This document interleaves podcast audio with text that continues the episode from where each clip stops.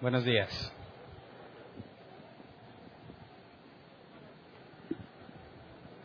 Espero que ya no haya doloridos del campamento, ¿verdad? Ya tuvimos una semana para reponernos.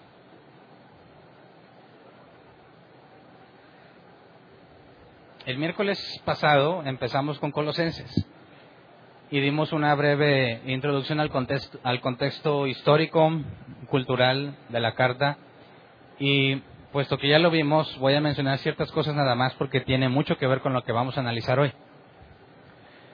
Eh, el pasaje inicial es Colosenses 1.15. Quisiera leerlo para poder empezar a, a desglosar el contexto de la carta algo de lo que vimos ayer brevemente para poder entrar a profundidad a este pasaje. Colosenses 1.15, nueva versión internacional, dice, Él es la imagen del Dios invisible, el primogénito de toda creación. Y cuando dice Él, es, hace referencia a Jesús, según el contexto, de la, el contexto inmediato de los pasajes. El nombre del tema de hoy es la imagen del Dios invisible. Y es eh, la primera de las cosas que Pablo empieza a describir acerca de Jesús y debe ser la que tenemos que tener más en claro. Debemos tenerla perfectamente clara, esta característica, por así decirlo, porque podemos decir todas las demás cosas que tú quieres de Jesús, como vamos a leer que es cabeza de la iglesia, el primogénito de la resurrección, etcétera, etcétera, y estaríamos de acuerdo con muchas doctrinas que no son cristianas. Si dejamos fuera lo que dice este pasaje, específicamente en cuanto a la imagen del Dios invisible, ni siquiera nosotros contamos eh, como personas que conocen al Dios viviente. Entonces es fundamental que lo entendamos y en el campamento a los colosenses, el grupo de colosenses le pedimos, porque ya se acuerdan que les, a los que no fueron al campamento, habíamos dicho antes del campamento que cada equipo tenía el nombre de una de las cartas, empezando con Romanos, terminando en Colosenses, seis equipos y tenían que estudiarla. A los corintios le tocó más trabajo porque eran dos cartas. Y estando allá, en la, en la última actividad que tuvimos fue las preguntas. Y una de las preguntas que se le hizo al equipo de colosenses, que tenían que contestarla entre todos, fue, según la carta, la carta a los colosenses, ¿quién es Jesús? Y dijeron todas las características excepto esta. Y eh, no le valió buena, la, no contó como buena la, la respuesta porque aunque dices, oye, pero nombraron como cinco y nomás les faltó una. Sí, pero les faltó la más importante. La idea es que hoy, no, no porque respondieron mal lo vamos a analizar, ¿eh? sino que esto es lo que correspondía. El miércoles analizamos la parte práctica en cuanto a cómo protegernos de las herejías. Y por eso quiero entrar en el contexto de lo que vimos el miércoles, que es el contexto de la carta. Porque eh, Epafras quien evangelizó y fundó la iglesia en Colosas, porque Pablo no fue a Colosas, Epafras, quien fundó la iglesia en Colosas, fue a visitar a Pablo mientras estaba en Roma, en prisión. Y dice, lo leímos el miércoles, que le informó sobre la situación de los colosenses porque había herejías introduciéndose a la iglesia. Pablo escribe la carta a los colosenses y la envía por medio de Tíquico y Onésimo, y veremos, lo veremos más a detalle cuando analicemos la carta a Filemón.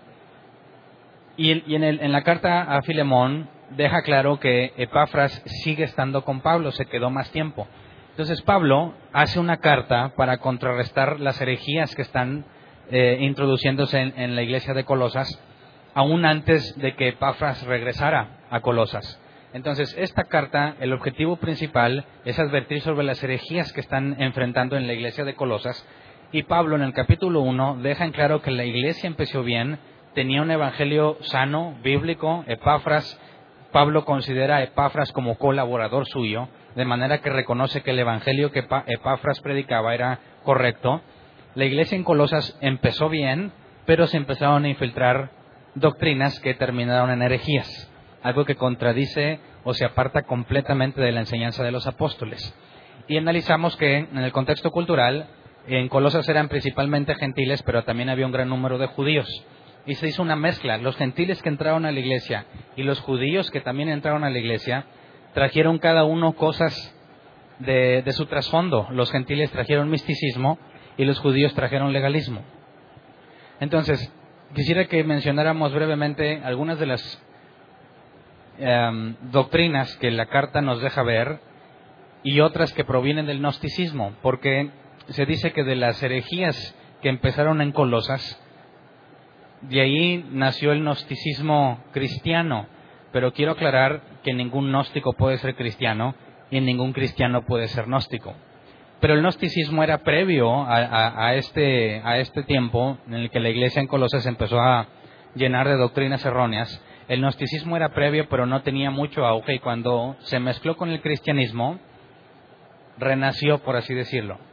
Entonces, quisiera que analizáramos algunas de las doctrinas del gnosticismo que se infiltraron en la iglesia de Colosas y que aún hoy en día, en cierta forma, algunas religiones que se denominan cristianas lo siguen practicando. Y por eso es importante que entendamos quién es Jesús y el esfuerzo que Pablo hace al enviar la carta a los colosenses para que puedan hacerle frente a estas herejías. Lo que analizamos el miércoles fue la parte práctica. Pablo nos da dos, dos cosas, la parte práctica y la parte doctrinal. Hoy vamos a analizar la parte doctrinal, pero el miércoles vimos la parte práctica y la parte práctica se resumía en lo que en el nombre del, del tema pasado, vivan de manera digna, una manera digna de Dios. Y cuando analizas el original y el contexto y lo que dice, dice mm, que implica dar fruto en toda buena obra, crecer en el conocimiento de Dios y ser fortalecidos en todo sentido con el poder de Dios. Y demostramos que hay cosas, de estas tres cosas, dar fruto en toda buena obra, yo pongo todo mi esfuerzo por hacer lo bueno. En crecer en el conocimiento de Dios, yo hago todo lo que puedo por leer y conocerlo, pero el conocimiento implica, en el griego epignosis, implica una relación, experiencia en una relación. Así que en cuanto al conocimiento de Dios, yo puedo leer y estudiar, pero mi experiencia con Dios la da Él. Así que ahí yo hago una parte y, Dios hace la otra, pero cuando dice ser fortalecidos con su poder, no hay nada que yo pueda hacer al respecto y es algo que Dios hace completamente. Así que demostramos que para hacer frente a las herejías, el asunto inicial era lo individual, que tú te enfoques en estas cosas. Y si como congregación cada uno se enfoca en hacer esto, va a ser muy difícil que las herejías contaminen la iglesia. Así que el primer paso para contrarrestar las herejías no tiene que ver con hacer veladas de oración para contrarrestar a los demonios como lamentablemente alguna vez practicamos, ¿no? ¿Alguna vez se enteró alguien de algún grupo satánico o raro que venía a nuestra ciudad y se, organizaban como que cadenas de oración para contrarrestar las energías malvadas y los demonios y todo eso? Y dices, qué bárbaro. ¿Por qué Pablo no aconsejó nada así? ¿Por qué no Pablo dijo, ¿por qué Pablo no dijo, mira, ¿saben qué? Vamos a hacer un grupo de intercesión. Los corintios van a estar orando acá y los romanos acá y juntos declaramos nula la efectividad de Satanás. No dice nada de eso. Lo que dice es, ponte a vivir de una manera digna a Dios. Sé congruente con Dios. Entonces, todos aquellos que perdimos mucho tiempo diciendo, pues reprendemos a los quises o no sé quién eran los demonios que traen y esas cosas, eh, estás completamente errado y según la escritura demostramos el miércoles que no puedes vivir de una manera digna si no haces lo que individualmente te corresponde hacer. Entonces el primer paso y por lo cual yo puedo desahogar mi o soltar mi carga para con Dios, yo lo dije el miércoles, yo estoy a cargo de la enseñanza en árbol plantado. Y si las herejías empezaran a introducirse en la iglesia, ¿será culpa mía? ¿O será culpa de quién? ¿Del diablo? ¿De quién? ¿Cómo podría yo decirle a Dios, bueno Dios, yo, yo duermo en paz porque hago esto? ¿Qué sería esto que tengo que hacer? ¿Cuál es la clave para que una iglesia permanezca en la doctrina bíblica? Lo primero que dijo Pablo, y analizamos el miércoles, es la parte que te corresponde a ti como persona. Y ahí yo no tengo nada que ver más que exhortarte, ¿verdad? Ahora, sabemos que en la iglesia, también en esta, no todos son cristianos. Algunas cabras locas, y, si volteo a verte no digo que eres tú, ¿eh? Estoy nada más volteando a todos. Algunas cabras locas se infiltran entre las ovejas y yo creo, bíblicamente hablando, que esos son los medios en los que las doctrinas cerradas se infiltran en la iglesia. Tú puedes equivocarte en la doctrina.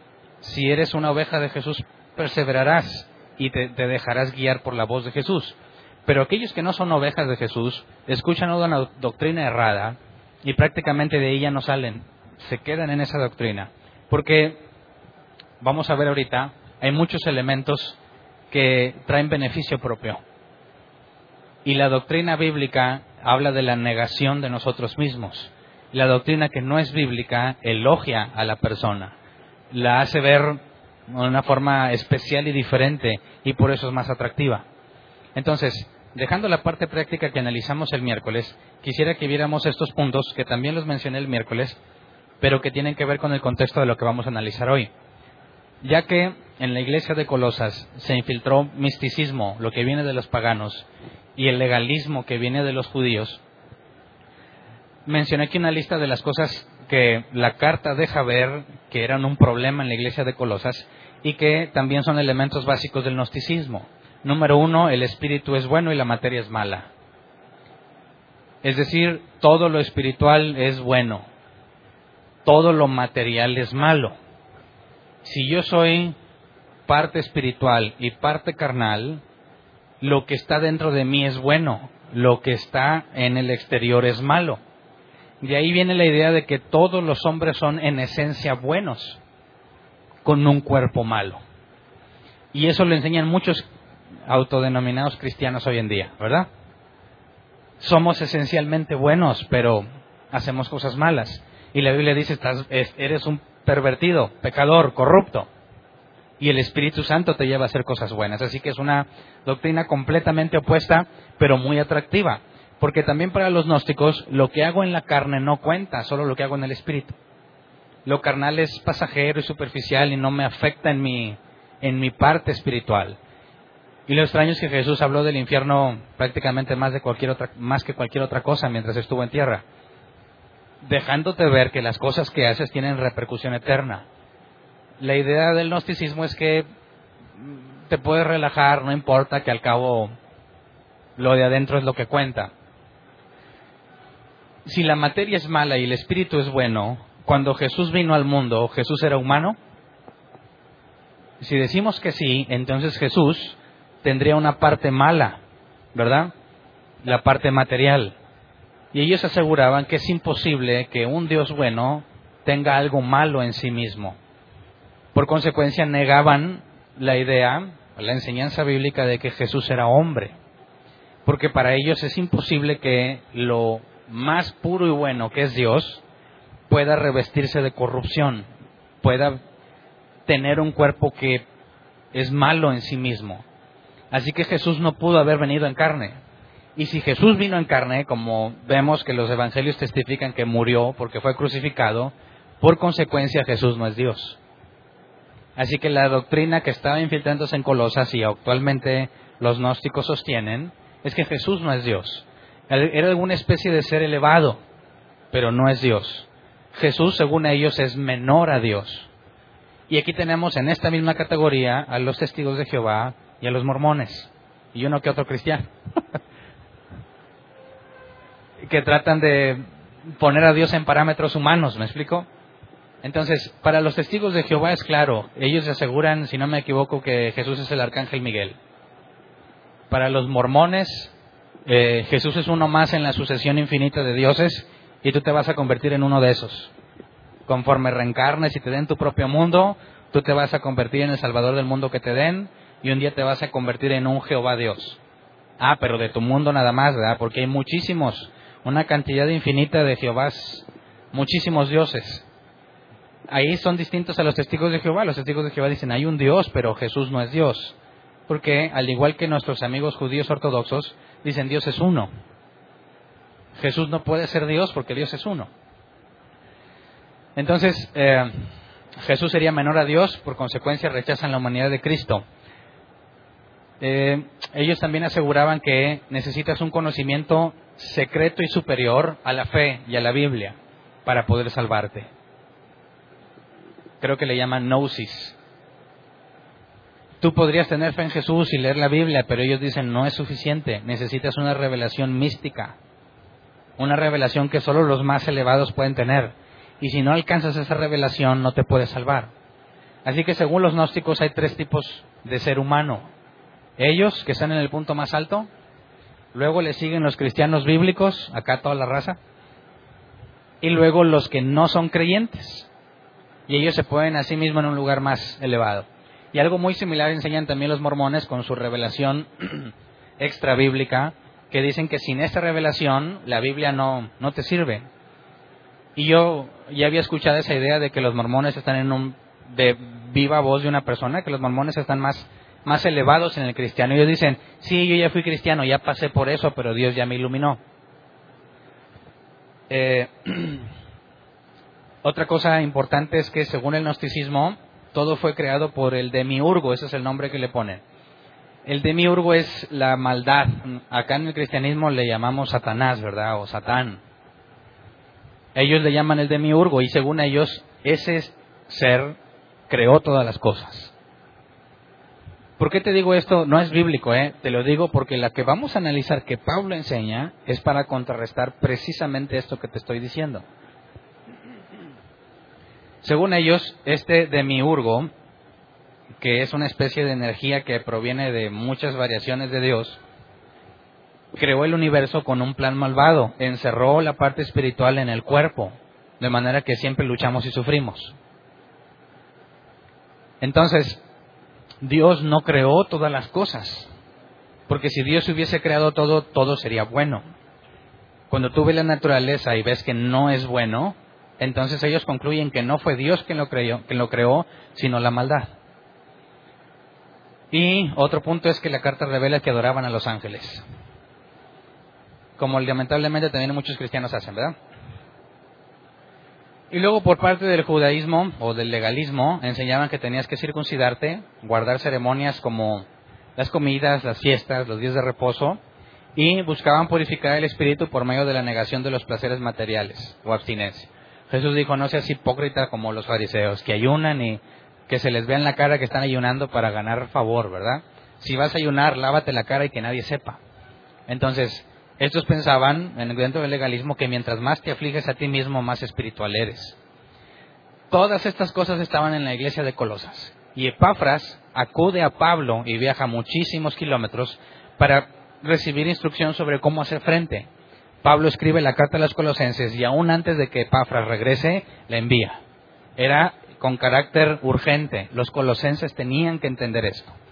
Entonces, cuando se trata de la parte doctrinal, para poder detectar una herejía, algo que contradice completamente la enseñanza de los apóstoles, tenemos que entender perfectamente la base.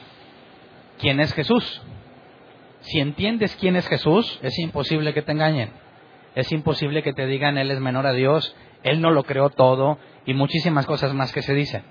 Hasta la idea de que Él es un caballero y no hace nada si no le das permiso. Eso refleja una profunda ignorancia del Jesús bíblico. Y cuando Pablo, en la parte doctrinal, trata de, y seguramente consigue,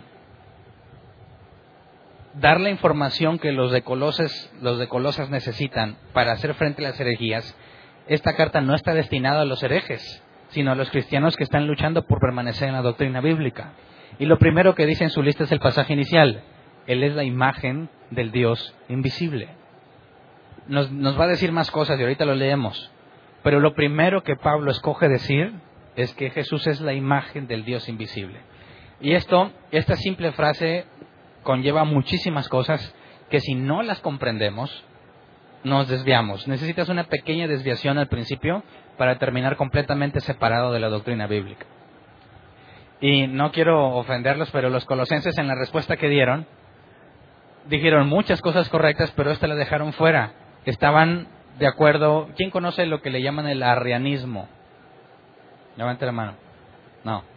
Bueno, por cuestión de tiempo no lo voy a profundizar. Pero ¿alguien ha escuchado del concilio de Nicea? El credo, creo en un solo Dios. Todos se lo deben de saber, ¿no? bueno, ese credo fue creado para contrarrestar la doctrina de Arrio, el arrianismo. Porque él decía, según esos pasajes que vamos a leer, que Jesús no puede ser Dios y era un ser creado. Y si es un ser creado, no lo puedes adorar. Así que ellos decían, sí, Jesús es cabeza de la iglesia, el primogénito de la creación, el primogénito en la resurrección. Por medio de él hay salvación, estamos de acuerdo en eso, pero él no es Dios. Así que la respuesta que nos dio el equipo de Colosenses está en armonía con el arrianismo. Están completamente de acuerdo, incluso con los testigos de Jehová. Por eso la parte más importante que nos diferencia de ellos, y al ser bíblicos, es entender que Jesús es la imagen del Dios invisible. Y esto conlleva dos cosas directas. Dios no es hombre. ¿Verdad? Nuestros amigos judíos es lo primero que nos dicen. O sea, tú estás diciendo que Dios es un hombre. Porque si Jesús es Dios y Jesús era hombre, entonces Dios es un hombre. Y la segunda cosa es que entonces tendrías dos dioses. El Padre y el Hijo. ¿Verdad? Cuando dice que, Pablo dice que Jesús es la imagen del Dios invisible, dice dos cosas, no es hombre y no tenemos dos dioses. ¿Basado en qué? Obviamente, pues Pablo puede decir lo que él quisiera y ya, ¿verdad? Está en el Nuevo Testamento. Como dicen o critican el Nuevo Testamento, tú puedes escribir lo que quiera para que cuadre con el viejo. Cualquiera puede hacer la película que quiera, la versión 2 de un libro que ya se escribió, o tú puedes inventar lo que quieras. La idea es que tendríamos que irnos a entender que Pablo, con todo el trasfondo que tiene en cuanto a la ley, cuando él dice, él es la imagen del Dios invisible, no está ignorando el Antiguo Testamento, sino que lo utiliza como base. Vamos a Deuteronomio 6.4.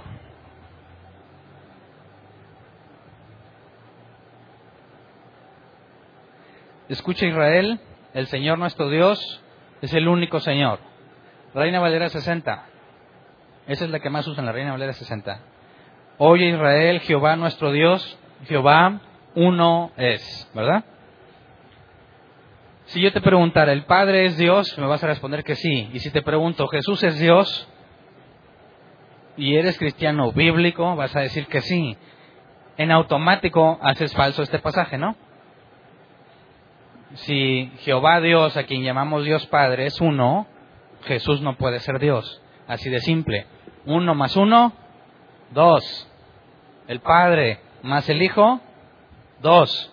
Pero luego los cristianos locos le agregan al Espíritu Santo, ¿verdad? Padre, Hijo y Espíritu Santo. Y no decimos que son tres dioses, sino uno. Entonces uno más uno más uno igual a tres. Y aquí dice Deuteronomio que Jehová nuestro Dios, Jehová uno es. Y algunos piensan que estamos tan tontos que jamás leímos este pasaje. Es más, no nosotros. Los que escribieron el Evangelio, el apóstol Pablo, con toda la preparación, parece que él nunca leyó este pasaje. La idea que cuando Jesús, cuando Pablo dice que Jesús es la imagen del Dios invisible, tiene mucho contexto por debajo de esa frase, y uno de ellos es el hebreo que se utiliza al decir la palabra uno. Jehová uno es, el hebreo es Ejad y Ejad significa uno, pero no necesariamente en singular, en el sentido de una pieza indivisible o única. Leamos este otro pasaje, Génesis 2.24, donde se utiliza la misma palabra hebrea Ejad, nueva versión internacional. Dicen lo mismo como quiera. Por eso el hombre deja a su padre y a su madre y se une a su mujer y los dos se funden en un solo ser.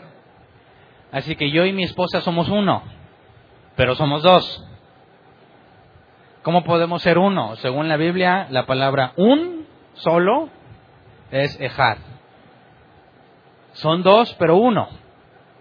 El hombre y su mujer ante Dios son uno, pero son distinguibles, ¿verdad? Tú puedes saber quién es Vero y quién soy yo. Y si me pongo la ropa de Vero, no me confundes con Vero. Lo mismo decimos en la Trinidad, aunque no voy a profundizar en la Trinidad es un Dios en tres personas y las puedes distinguir, el Padre, el Hijo y el Espíritu Santo. Y cada uno hace cosas distintas, tiene roles separados como el mío y el de mi esposa. Entonces, bíblicamente, el hombre y la mujer también son uno y se utiliza la misma palabra cuando dice Jehová nuestro Dios, Jehová uno es. Génesis 1.5, la luz llamó día y a las tinieblas noche. Y vino la noche y llegó la mañana, se fue un día, según la Reina Valdera 60, el primer día según la NBI. Cuando dice el primer, eso no dice el primer en, el original. En el original dice fue un día, Ejad. Entonces la mañana y la noche, o la tarde, forman un solo día, son perfectamente distinguibles uno del otro, ¿verdad? Pero Este es el que más se aplica para la Trinidad. Éxodo 25, 19. Reina Valera 60. Dice, harás pues un querubín en un extremo y un querubín en el otro extremo, de una pieza con el propiciatorio. Harás los querubines en sus dos extremos. Dos querubines y el propiciatorio que era la cubierta, ¿verdad? Tres piezas. Dice, los harás eh, de una pieza con el propiciatorio. Aquí una es Ejad. Tienes los dos querubines y la tapa o la cubierta formando una sola pieza. Así que cuando la escritura dice Jehová nuestro Dios, Jehová uno es, está hablando de una unidad compleja, que según la propia escritura puede estar formada por más de una parte, siendo una sola cosa. Cuando, cuando Pablo dice que Jesús es la imagen del Dios invisible, no está diciendo que son dos dioses, es uno. Y el Dios invisible no lo puedes ver, la escritura dice que nadie ha visto a Dios. Pero Jesús dijo, quien me ha visto a mí, ha visto al Padre. De manera que es Jesús la imagen que Dios tomó para que podamos verlo.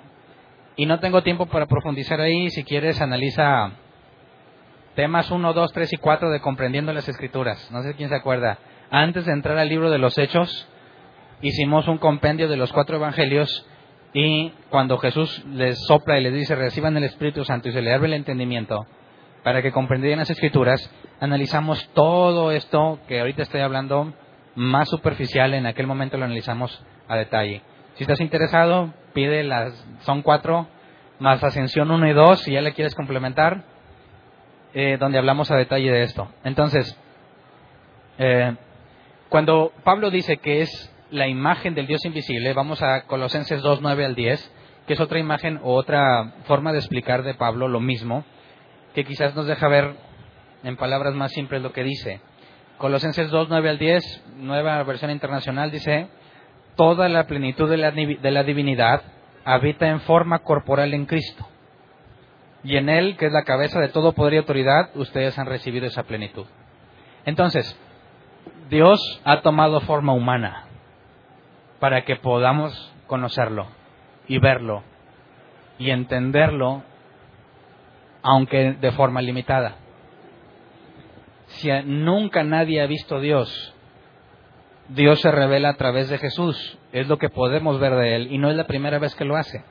En los temas que te platiqué de, antes de entrar al libro de los Hechos, vimos bastantes ejemplos de cómo Dios usa distintas formas físicas o que podamos comprender o asimilar para manifestarse. La más clara de ellas es cuando Dios visita a Abraham. Abraham lo reconoce como Dios. Sin embargo, la escritura dice que nadie ha visto a Dios. Pero se dice que Dios estuvo hablando con Abraham, así que tomó una forma física. Adán y Eva, ¿con quién hablaron? Caín y Abel. Los setenta ancianos que subieron junto con Moisés y Josué comieron y bebieron con Dios, y hay una descripción. ¿Con quién habló? Dice que Moisés habló con Dios en la zarza y la zarza era visible. Así que Dios en distintas situaciones en el Antiguo Testamento ha usado formas que podamos comprender y asimilar, pero no lo podemos ver a Él. Lo que está diciendo Pablo es que Jesús es Dios encarnado, no un nuevo Dios, ni un Dios diferente. ¿Me explico? Veamos cómo lo expresa Juan. Juan 1, del 1 al 3.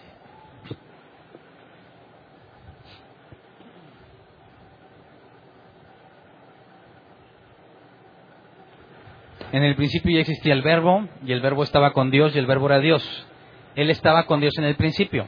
Por medio de Él todas las cosas fueron creadas. Sin Él nada de lo creado llegó a existir. Y luego vamos al 14 y 15 de ese mismo capítulo. Ahí el verbo es Jesús, ¿verdad? Versículo 14 y 15. Y el verbo se hizo hombre y habitó entre nosotros. Pausa. El verbo se hizo hombre. Ese es el punto. Lo invisible de Dios se hizo visible. Habitó entre nosotros, es decir, vivió en el mundo, ¿verdad? Y hemos contemplado su gloria, la gloria que corresponde al Hijo unigénito del Padre, lleno de gracia y de verdad.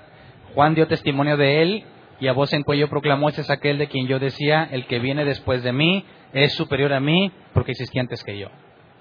Entonces, de aquí tenemos la idea clara de que no fue creado al momento en que nació de María, ¿verdad?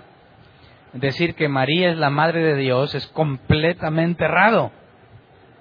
Y ahorita lo vamos a analizar más a detalle. María fue la madre de Jesús, la parte humana de Jesús.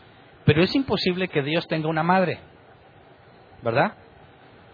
Porque vamos a entrar en un problema ahorita más adelante, cuando nos dice que Él creó todas las cosas.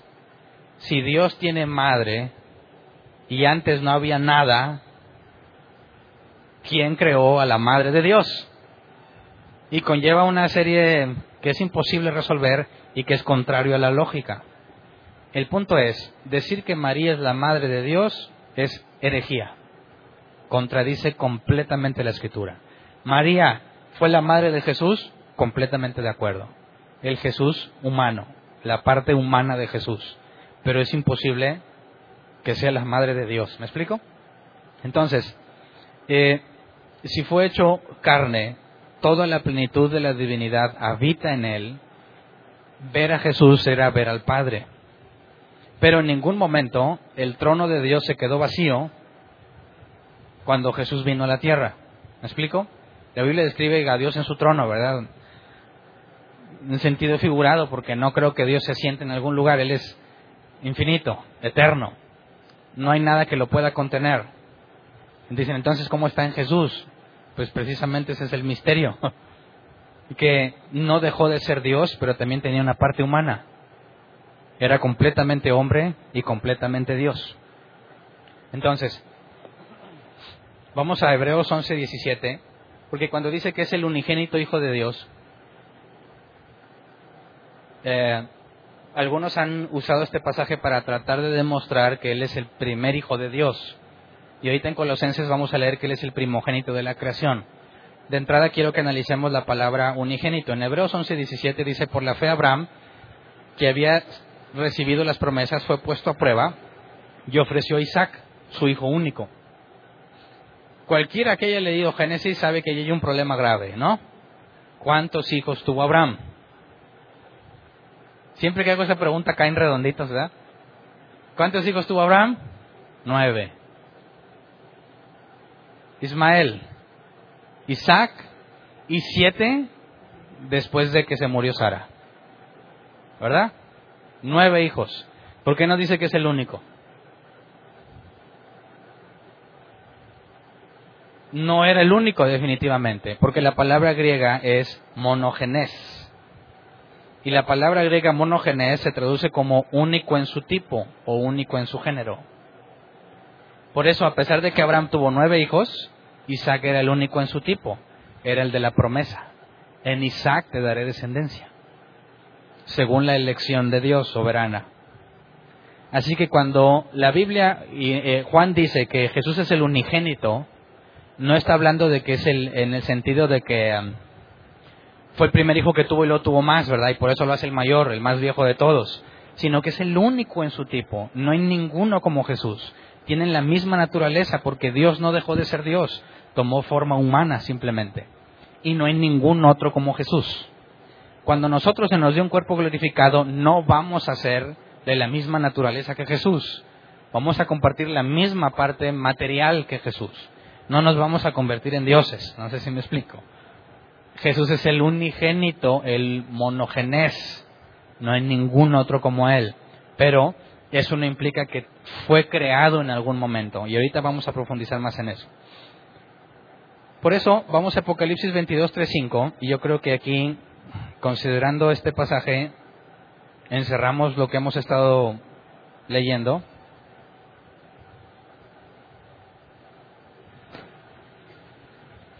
Ya no habrá maldición, ya no habrá maldición. El trono de Dios y del Cordero estará en la ciudad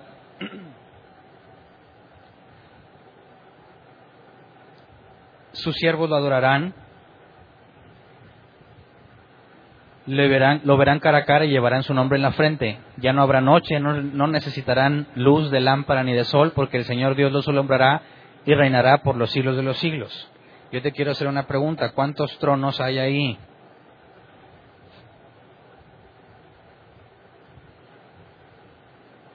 ¿Cuántos?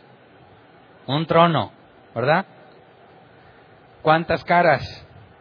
Lo veremos cara a cara. ¿Cuántas caras? Una. Llevarán su nombre en la frente. ¿Cuántos nombres? Uno. Y Dios los iluminará. ¿Cuántos dioses? Uno. Tenemos una clara referencia a Dios y al Cordero, ¿verdad? Un solo trono, un solo nombre, un solo rostro. Un solo Dios los ilumina. La Biblia es clara en ver cómo hay dos personas, pero el mismo Dios. Lamentablemente, la Biblia no nos da más información para poder comprenderlo completamente, pero nos da una promesa. Un día lo veremos cara a cara y entenderemos. Lo entenderemos, lo veremos tal cual es. Hasta donde se nos revela, ese es el punto que podemos llegar bíblicamente. No podemos entender a profundidad cómo le hace Dios para ser tres personas y una misma naturaleza, pero no es necesario para lo que tenemos que hacer. Nos apegamos a la escritura y es información más que suficiente. Moisés dijo, lo revelado a los hombres, eso lo podemos buscar, entender, analizar, pero lo oculto pertenece a Dios. Así que como quiera, aquellos que tengamos la esperanza de que un día resucitaremos con Él, lo vamos a saber, ¿verdad? No os angustiéis en esa parte. Y leamos por último Juan 1.18.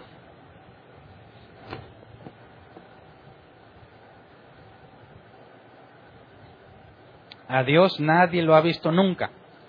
El Hijo unigénito, que es Dios y que vive en unión íntima con el Padre, nos lo ha dado a conocer. Ahí está el asunto. Fíjate todo lo que conlleva decir que Él es la imagen del Dios invisible. No es uno distinto y no es hombre, es Dios en carne. No podemos ver a Dios, pero ver a Jesús es ver a Dios lo que Jesús era, lo que hizo, lo que habló, todo, eso es Dios, de una manera que lo podamos ver y entender. ¿Ok? Entonces, cuando nuestros amigos arrianos o los gnósticos nos dicen que no, que Jesús no es Dios, es inferior a Dios, le preguntaríamos, ¿en qué te basas? En que tiene carne, parte humana. ¿Y? No, pues es corrupto. Pausa, no es cierto. Jesús fue sin pecado si dejas de lado esa parte y piensas que era exactamente igual a ti, con la misma tendencia pecaminosa, tendrías que llegar a la conclusión de ellos. Dios no pudo ser Jesús porque no puede tener tendencia al pecado. Pero Jesús era perfecto, sin pecado. De manera que, aunque tenía carne física, no tenía nuestra misma naturaleza pecaminosa. Así que no hay ningún conflicto Dios tomando carne humana, porque la carne que tomó no era como la nuestra, con corrupción y tendencia al pecado. Entonces, fíjate cómo Pablo, de una sola frase, empieza a dar en la torre a toda la herejía, ¿verdad? Si puedes comprender que Jesús es la imagen del Dios invisible, estás empezando, bueno, le quitas el principal argumento a los testigos de Jehová, a los mormones, a los gnósticos, y a los judíos ortodoxos, y la lista sigue. Pero pues esos son los que nos podemos encontrar aquí, ¿verdad? ¿Quién no ha visto un lugar de reunión de los gnósticos? ¿Nunca lo has visto o sí lo has visto?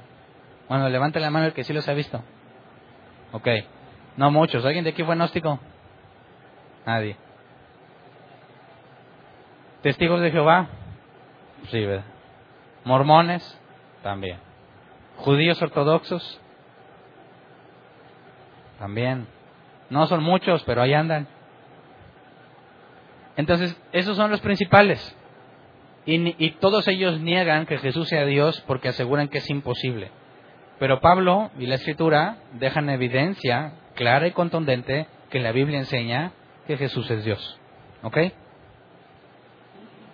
Ahora, eh, si Jesús es hombre y Jesús creó todas las cosas, ¿cómo es posible que Dios sea hombre? En el principio era el verbo, y el verbo era con Dios, y el verbo era Dios, y Él lo creó todo, ¿verdad? Ok. Eso nos lleva a un problema que debemos entender. Hay una pregunta muy simple. ¿Por qué hay algo en lugar de nada? ¿Por qué existe el universo? Y es una pregunta viejísima, viejísima, siglos y siglos y siglos. Existen dos posibles respuestas. Tienes que tomar la que te parece más congruente, más lógica. Una respuesta es, el azar creó todo. El azar y el tiempo. Con tiempo y azar, una materia inerte cobró vida. Y si le pones más tiempo y más azar, le empezaron a salir más como él, se replicó. Le agregas más tiempo y más azar, y se unieron y se hicieron más complejos. Agrégale más tiempo y más azar, y le salieron patas. Y nadaba, pero luego ya se cansó y se fue a la tierra. Y más tiempo, más azar, se fue modificando hasta que llegamos nosotros. ¿Cuántos millones de años fueron necesarios? Dice, uh, pues muchísimos. ¿Verdad? Esa es una. ¿Qué tan lógica suena? Tiene un problema muy grave. ¿Qué es el azar y de dónde sacaste el tiempo inicial? ¿Verdad? Ahora, la materia. ¿De dónde salió? ¿Dónde está la lógica ahí? Porque dicen que los ilógicos somos nosotros, ¿verdad? Los del cuento de hadas somos nosotros que decimos que un Dios creó las cosas. Pero lo de ellos dicen es perfectamente científico. Cuando no hay ningún ejemplo en toda la historia del universo, no hay ningún ejemplo que de repente aparezca algo de la nada. Pero los de los cuentos hadas somos nosotros, ¿verdad? Así que podemos llevar en un argumento simple, todo lo que existe en el universo tiene una causa, ¿verdad? Todo. Si tú pusieras Imagínate que un Ferrari lo descompones en todas sus partes más simples, tornillos, tuercas, todo. Échala todo en una caja. Y luego ponla en el camino de un tornado.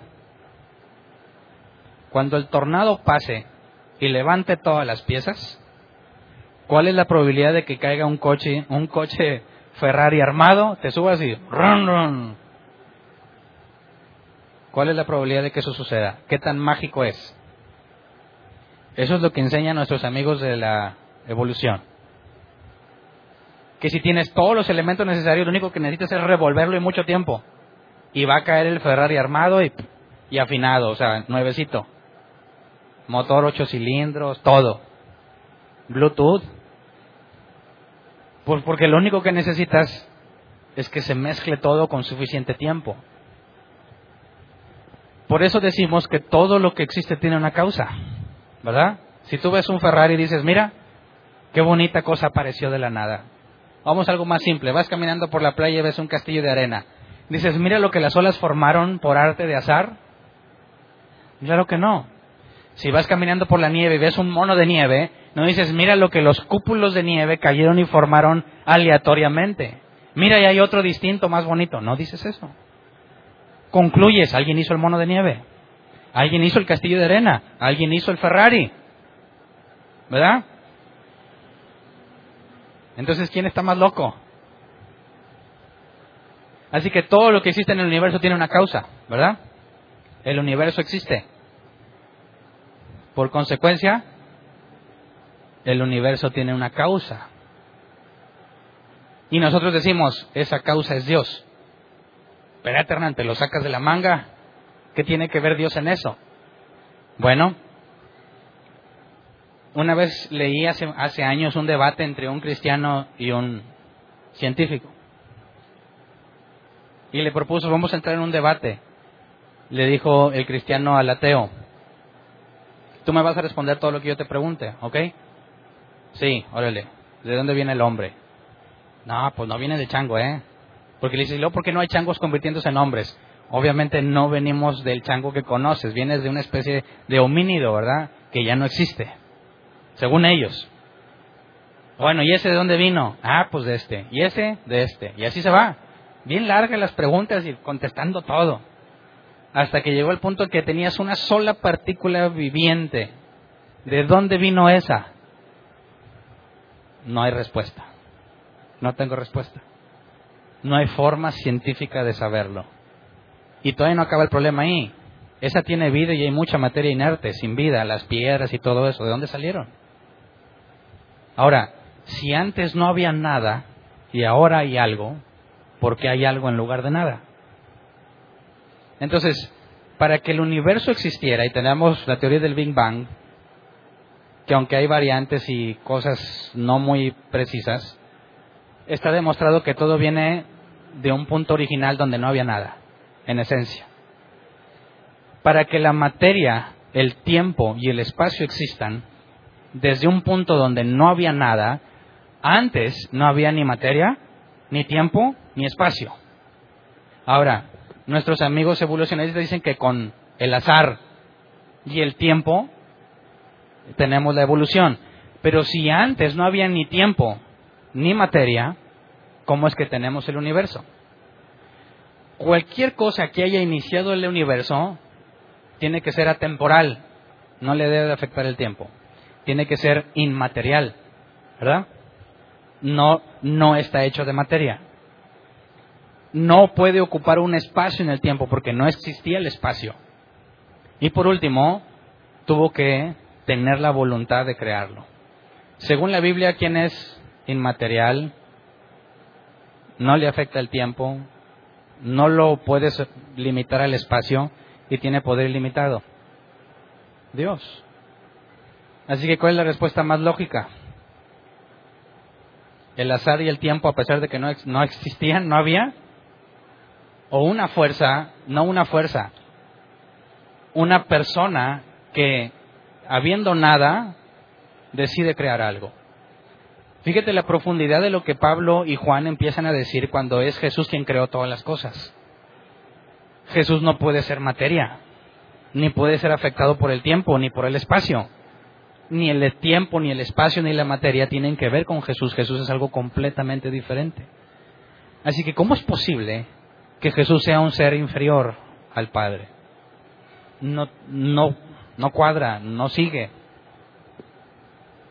Cuando la Escritura nos dice que, Jesús creó todas las cosas, en automático te lleva a que todo lo que ha sido creado, y lo vamos a leer más adelante, es de una esencia y una naturaleza completamente diferente a la de Dios. Entonces quisiera que pasáramos otra vez a Colosenses para ver la siguiente parte. Ahorita regreso a la definición de Juan, pero Jesús no es un hombre como nosotros, Jesús es Dios en forma humana y nos da otro detalle en el pasaje inicial Vamos a Colosenses 1.15.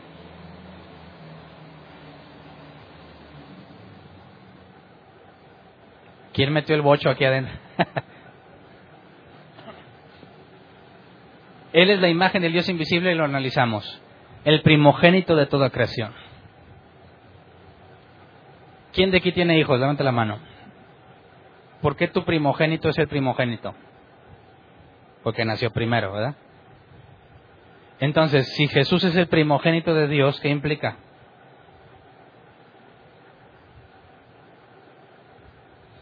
Pues que fue el primero que hizo. Testigos de Jehová, mormones, gnósticos, arrianos. Jesús es un ser creado. Si es el primogénito, es el hermano mayor de todos. Fue el primero que fue creado. Punto.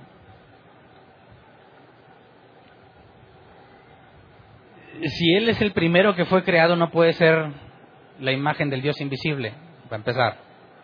Segundo, quisiera que analicemos la primogenitura desde la perspectiva bíblica. Ciertamente hay un pasaje como Deuteronomio 21:17, leamos por favor, donde claramente dice,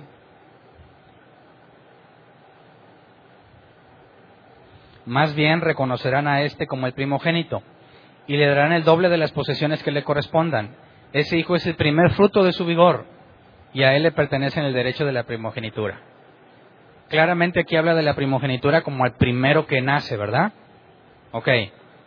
Esa misma palabra se usa en Éxodo 4:22.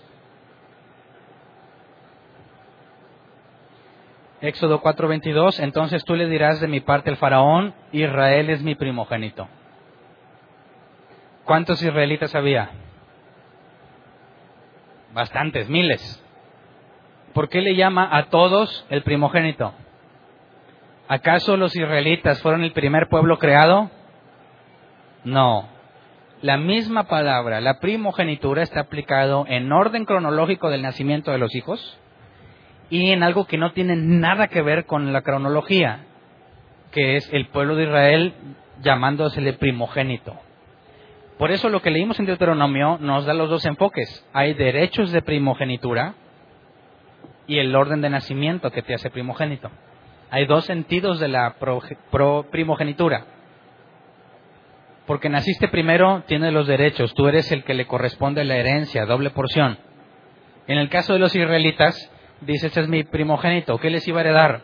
La tierra de Canaán. Por eso llama a Israel su primogénito. Y luego vamos a Salmos 89, 25 al 29. Es un salmo mesiánico, habla del Mesías. Salmos 89, 25 al 29. Le daré poder sobre el mar y dominio sobre los ríos. Él me dirá, tú eres mi Padre, mi Dios, la roca de mi salvación. Yo le daré los derechos de primogenitura, la primacía sobre los reyes de la tierra. Mi amor por él será siempre constante y mi pacto con él se mantendrá fiel. Afirmaré su dinastía y su trono para siempre mientras el cielo exista. Es un salmo de David, pero obviamente no habla de David porque David ya se murió y perdió el trono, ¿verdad? Su descendencia perdió el trono. Está hablando del Mesías. Y le da los derechos de la primogenitura. De manera que ese hombre, aunque no es el primero que nació, es el primogénito de toda creación. ¿Por qué? Porque todo lo va a heredar Él.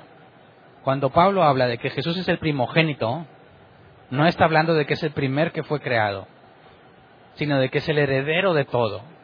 Sabemos que Él recibe el reino, ¿verdad? Jesús es el primogénito de todo. Regresámonos a Colosenses, Colosenses 1.15. No se está contradiciendo cuando dice que es la imagen del Dios invisible y primogénito, sino que es él es Dios y cuando vino y tomó forma humana, Él va a heredar todo. Está poniéndolo en el lugar más importante que hay, siendo Dios y tomando forma humana. Ahora vamos a Colosenses 1, 16, el versículo que sigue.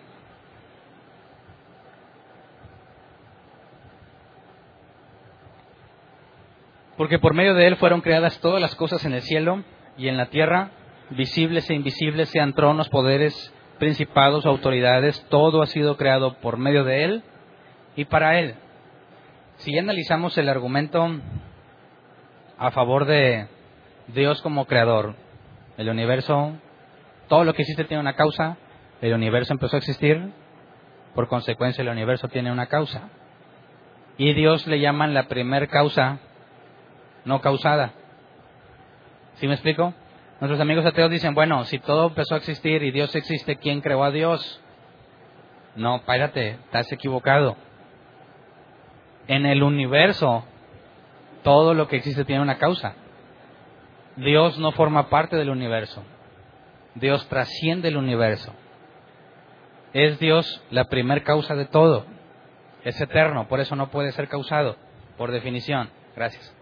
Entonces, cuando aquí nos dice Pablo, que Jesús fue que creó todo, nos deja en claro que Él no puede ser un hombre ni puede estar hecho de materia física. Él es anterior a todo eso. Incluso sobre lo, las potestades y principados, huestes de Satanás. ¿Quién creó todo eso? Jesús. Lo creó, o Dios lo creó por medio de Él y para Él. ¿Quién es dueño de todas las cosas entonces? Jesús también. ¿Cómo le hacemos para necesitar otro camino, otro medio, para poder salvarnos dejando de lado Jesús? Pablo está haciendo un énfasis en que no hay nada fuera de Jesús. Él es todo. Lo que quieras que haya sido creado, que tú quieras adorar como los ángeles, ¿por qué adoras a los ángeles? Si hay uno mayor que los ángeles. Adora a Dios. Adoras a Jesús, adoras a Dios. Y luego el versículo 17 dice,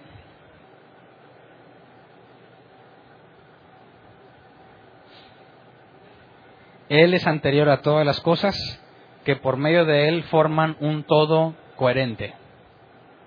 Reina Valdera 60 dice, y Él es antes de todas las cosas, y todas las cosas en Él subsisten. Eh, yo he escuchado a muchos cristianos y así pensaba yo, que Dios hizo todo, ¿verdad?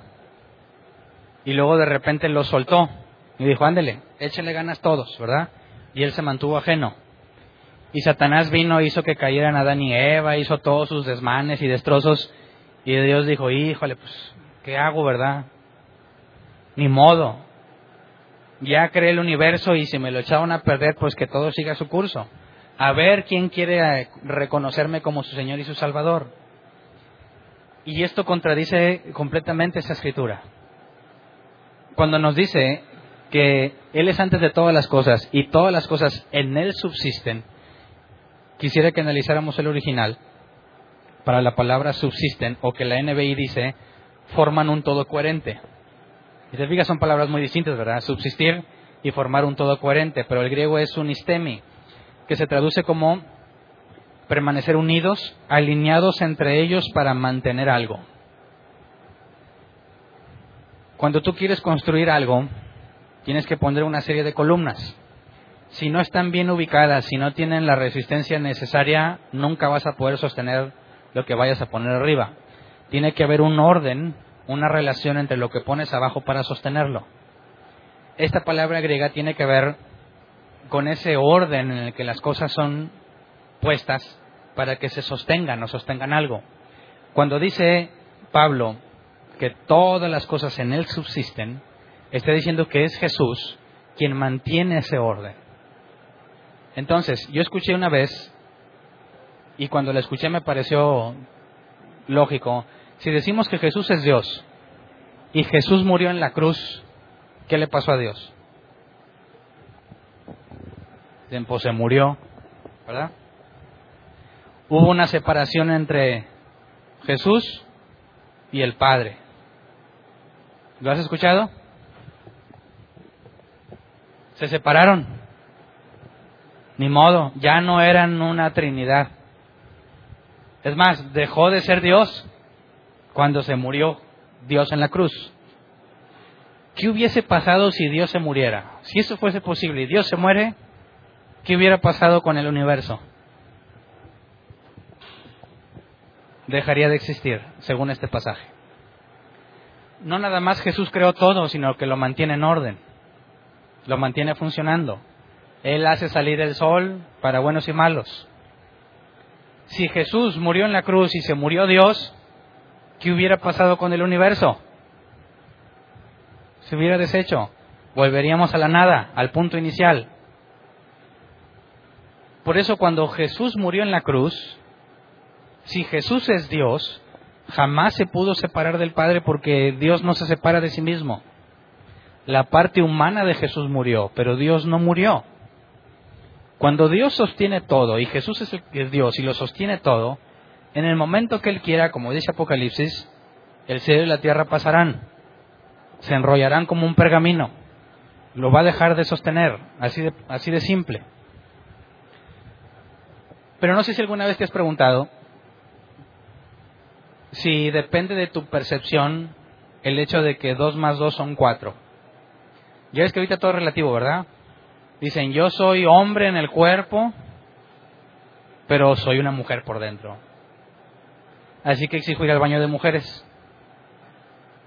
Y la ideología de género dice, pues que vaya, ¿verdad? Y si hoy me levanto diciendo hoy soy hombre, pues quiero ir al de hombres y que me dejen. Y si me levanto diciendo que soy un dragón, como ya hay gente en Estados Unidos, pues pues es un dragón. Y si hoy soy un perro, allá también dicen, pues es un perro. Y se pelean para que los dejen entrar en restaurantes donde dice que los perros no son permitidos. Que si él puede entrar, ¿por qué discriminar a todos sus hermanos perros, verdad? Entonces, todo es tan relativo según esas ideas, pero ¿por qué dos más dos igual a 4 no depende de lo que tú quieras ver. ¿Por qué la gravedad no depende de lo que tú quieras decir? Hoy no, hoy yo decido que vuelo. aviéntate. Por más seguro que estés que, estás de que ese es un dragón y los dragones vuelan, te puedo poner a prueba. A ver, aviéntate y vuela como dragón. La gravedad no te va a hacer caso y no le importa tu opinión. La gravedad te va a jalar al suelo. Y si estaba suficientemente alto, te vas a matar. No sé si te fijas que hay muchísimas cosas en el universo que son constantes y no afectan la manera en que tú las percibas. ¿Verdad? ¿Qué hace que en un universo, según nuestros amigos ateos, que viene del azar, de pura caos, porque hay cosas que siempre permanecen? Por ejemplo, no puede haber un triángulo circular, ¿verdad? Ni un soltero casado, tampoco.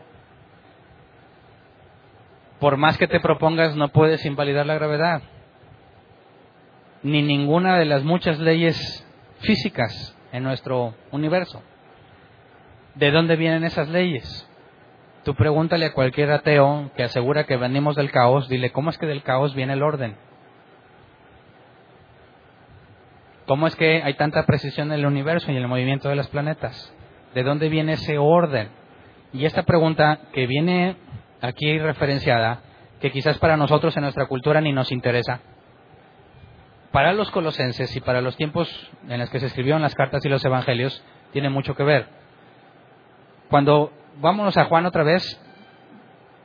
Juan 1, del 1 al 3. En el principio era el verbo, ¿verdad? Y el verbo era Dios o estaba con Dios y el verbo era Dios. Él estaba con Dios en el principio, por medio de él todas las cosas fueron creadas, sin él nada de lo creado llegó a existir.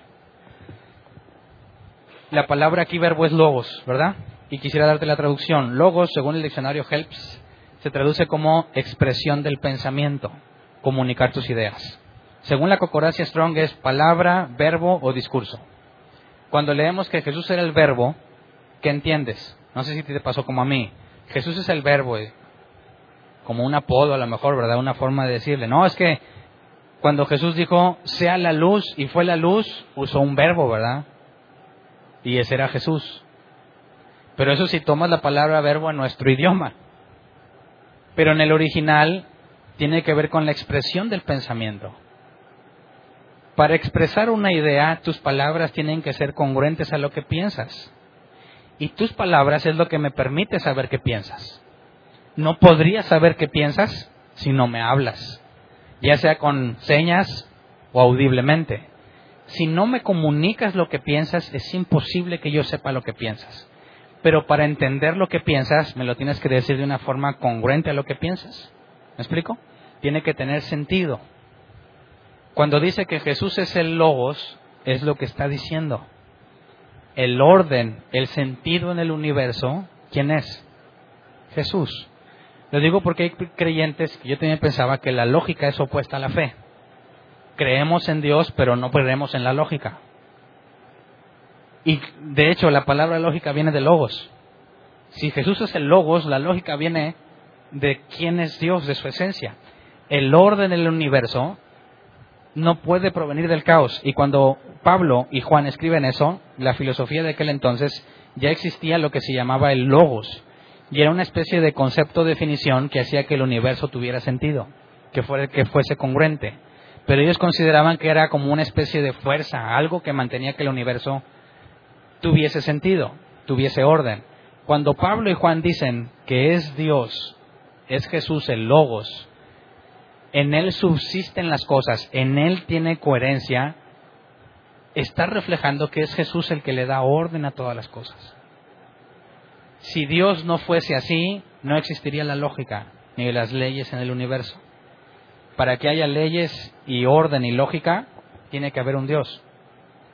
Así que esto es lo último que menciona en cuanto a filosofía, que para nosotros en nuestro contexto cultural ni cuenta nos damos de todo lo que nos está diciendo.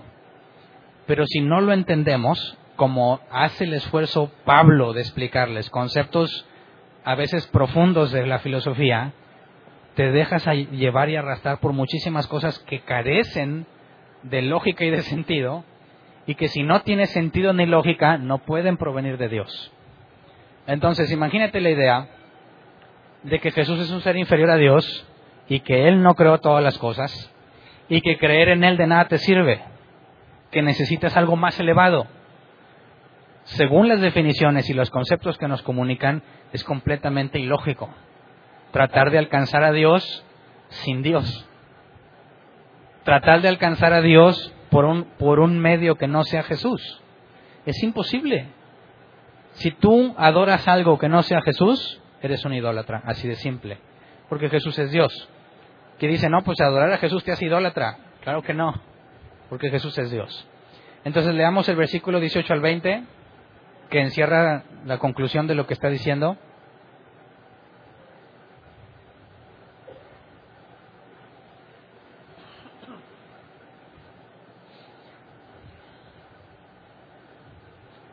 Él es la cabeza del cuerpo que es la iglesia.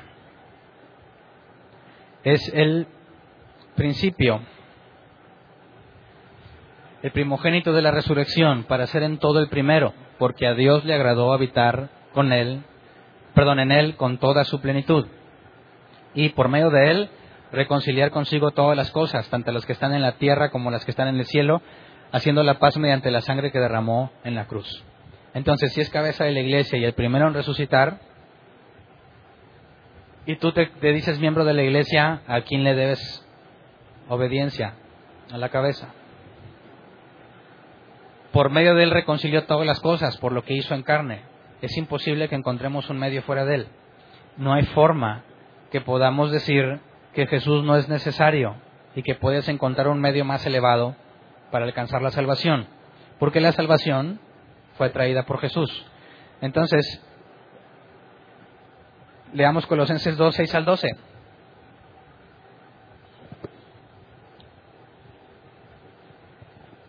Dice, por eso, de la manera que recibieron a Cristo Jesús como Señor, vivan ahora en Él, arraigados y edificados en Él, confirmados en la fe como se les enseñó y llenos de gratitud. Cuídense de que nadie los cautive con la vana y engañosa filosofía que sigue tradiciones humanas, la que va de acuerdo con los principios de este mundo y no conforme a Cristo. Pausa. Una vez que te dice que tú vivas de manera digna y te explica quién es Jesús, ahora te la deja a ti. Cuídate de no dejarte arrastrar, porque cualquier cosa que no se ajuste a lo que acabamos de analizar es una herejía aunque sea dentro de una iglesia cristiana. Si te dicen, ten fe porque con tu fe mueves a Dios, pues qué bárbaros, qué bárbaros. ¿Cómo puedes controlar tú al creador de todas las cosas, al que mantiene el universo funcionando? No se puede. Ven y pacta con dólares para que Dios te bendiga. ¿Y la gracia? Si todo es por gracia, no tengo por qué pactar con dinero. Prométele a Dios que jamás te vas a equivocar. Dile que ya te vas a portar bien para que te dé lo que quieres. Hasta lo puedes sobornar. Completamente ilógico. Cuídate, no vaya a ser que Dios te quite la salvación. Nuevamente, completamente sin sentido. Dice el versículo 8. Toda la plenitud de la divinidad habita en forma corporal, corporal en Cristo. Y en Él, que es la cabeza de todo poder y autoridad, ustedes han recibido esa plenitud. Además, en él fueron circuncidados no por mano humana, sino con la circuncisión que consiste en despojarse del cuerpo pecaminoso. Esta circuncisión le afectó Cristo. Ustedes la recibieron al ser sepultados con él en el bautismo.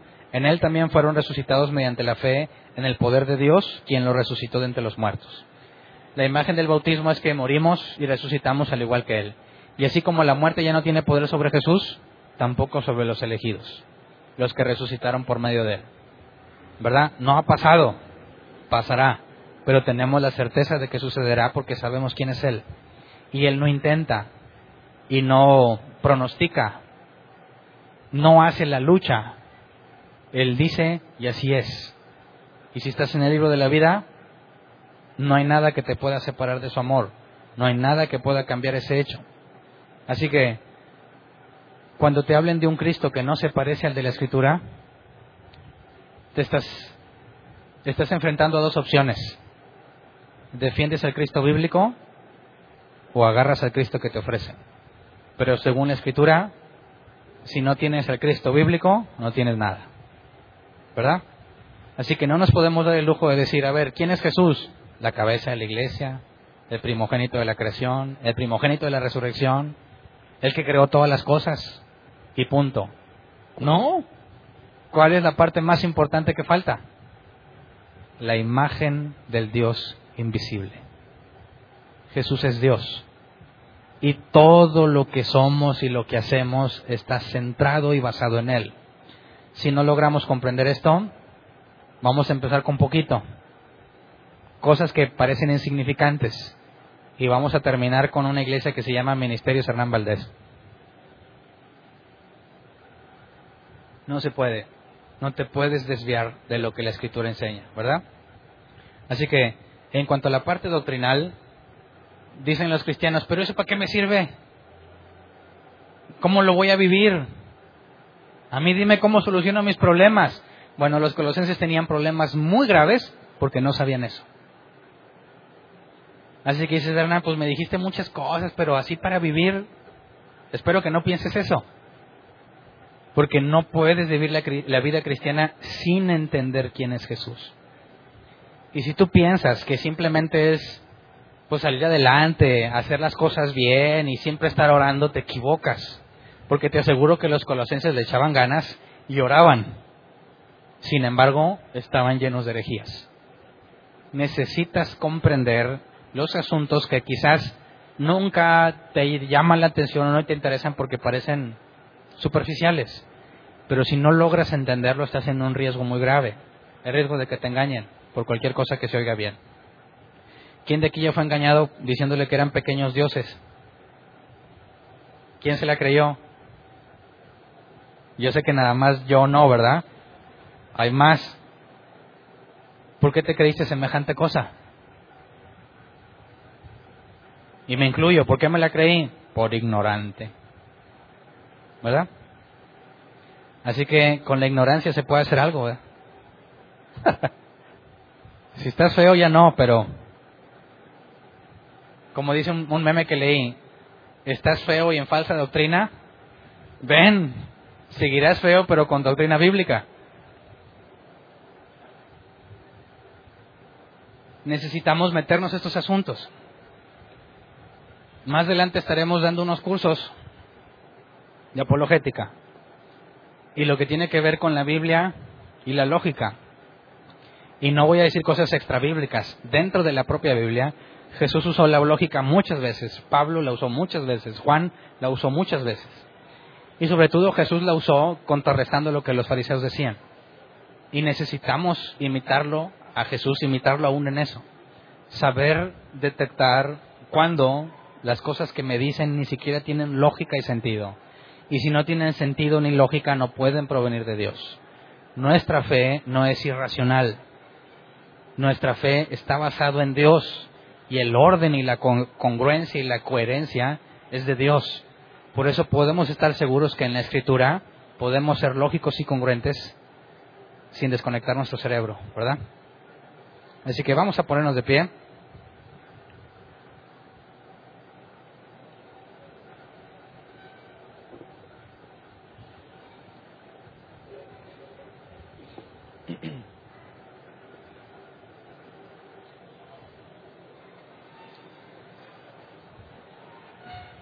Quisiera que oremos juntos para pedirle a Dios que nos quite, de acuerdo a su voluntad y en la medida de la posible, nuestra ignorancia. Ante Dios yo estoy cumpliendo en decirte lo que Pablo dijo y profundizar hasta donde me es posible, por tiempo también, ¿verdad? Pero eso no te quita la responsabilidad a ti. Si tú no haces lo que a ti te corresponde, tu sangre sea sobre tu cabeza. No se me va a demandar a mí que yo estoy cumpliendo en comunicarte lo que la escritura dice. Necesitas estudiar y entender quién es Jesús. Y no nada más intelectualmente, sino como vimos al principio y el miércoles, hay cosas que tú tienes que hacer. Dar fruto en toda buena obra, crecer en el conocimiento de Dios y ser fortalecido con su poder Parte lo hace Él, parte lo hago yo. No cometas el error de decir, no, pues yo nada más me esfuerzo en ser buen cristiano. Si dejas de lado la parte intelectual, no estás bien. Si te enfocas solamente en lo intelectual y no practicas, estás igual de mal. Necesitamos pedirle a Dios un balance entre lo que entendemos y lo que hacemos para no desviarnos nunca de lo que nos ha puesto. Como ven, vamos a orar. Señor, primero queremos pedirte perdón por todas las cosas que hemos hecho en ignorancia, por todas las ideas sin fundamento bíblico que abrazamos como tuyas debido a nuestra ignorancia, porque eran atractivas, eran agradables, pensábamos que tenían sentido, pero en tu misericordia, cuando nos revelas lo que está escrito en tu palabra, pones en evidencia nuestra ignorancia. Y hoy queremos pedirte perdón por ser ignorantes en cuanto a la negligencia que hemos tenido, porque en lugar de profundizar a veces preferimos hacer cualquier otra cosa. A veces pensamos que solo porque venimos a la iglesia y queremos hacer cosas buenas y nos portamos bien, pensamos que es más que suficiente para agradarte, pero también tú nos enseñaste que debemos de amarte con toda nuestra mente. Así que permítenos abarcar en la medida de lo posible el amor completo que nos pides en práctica y en intelecto. Abre nuestra mente para poder comprender. Enséñanos como le enseñabas a Pablo y aseguraba que comprendía misterios que estuvieron ocultos por muchos tiempos. No para vanagloriarse porque siempre decía que ponía ejemplo de servicio en donde quiera que estuviera. Así que concédenos la misma misericordia que a Pablo y que a tus apóstoles, la misma misericordia que alcanzan aquellos que tienes en el libro de la vida. Que podamos ser congruentes, que vivamos de una manera digna tuya, Señor. Que seamos congruentes contigo.